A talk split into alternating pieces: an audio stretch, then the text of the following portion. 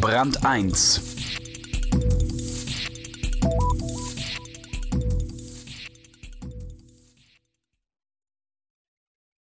In keinem westlichen Land gibt es so wenige Selbstständige wie in Deutschland. Das ist schlecht für die Gesellschaft und für die Menschen, weil tausend Gründe dafür sprechen, autonom und selbstbestimmt zu arbeiten. Irgendwann wird es auch hier begriffen, da ist Wolflotter zuversichtlich. Erste ernstzunehmende Ansätze und Initiativen gibt es schon, private und sogar staatliche.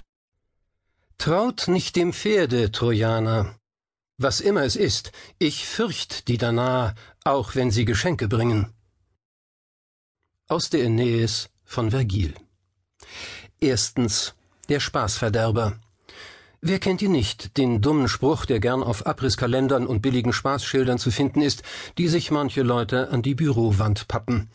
Wer viel arbeitet, macht viele Fehler, wer nichts arbeitet, macht keine Fehler. Wenn das wahr wäre, die deutsche Arbeitsmarktpolitik dürfte sich makellos nennen. Laut Prognosen geht die Zahl der Arbeitslosen auch weiterhin zurück. Der Jahresdurchschnitt an Arbeitslosen wird demnach von 2006 auf 2007 um 800.000 Personen auf 3,7 Millionen sinken. Und im nächsten Jahr darf die Bundesagentur für Arbeit in Nürnberg nochmals mit dem Verlust einiger Kunden rechnen. Nicht mehr als 3,3 Millionen Arbeitslose, so die Prognose des verlässlich konservativ rechnenden Deutschen Instituts für Wirtschaftsforschung in Berlin, DIW, werden 2008 das Budget belasten. Es geht wieder voran. Ein wenig. 2007 mit einem Wirtschaftswachstum von 2,6 Prozent. Im Jahr darauf immer noch mit 2,5 Prozent. Das ist der alte Zauber der Zahlen. Nach Dauerdepression kommt sogar die Binnenkonjunktur in Gang. Man wird es niemandem verübeln können, wenn darauf mal ein Gläschen gekippt wird. Doch Sozialpolitiker und Verbandsfunktionäre haben mit kleinen Dosen nichts am Hut. Große Flaschen lieben den großen Schluck aus der ganz dicken Pulle.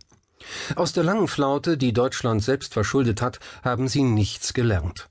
Reformen, mehr Flexibilität, mehr Autonomie für den Einzelnen, damit der sich selbst helfen kann? Keine Rede davon.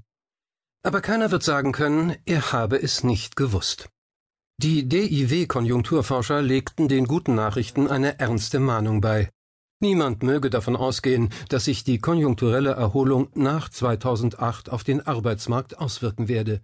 Langzeitarbeitslose, die sogenannten Strukturopfer, bleiben, wo sie sind.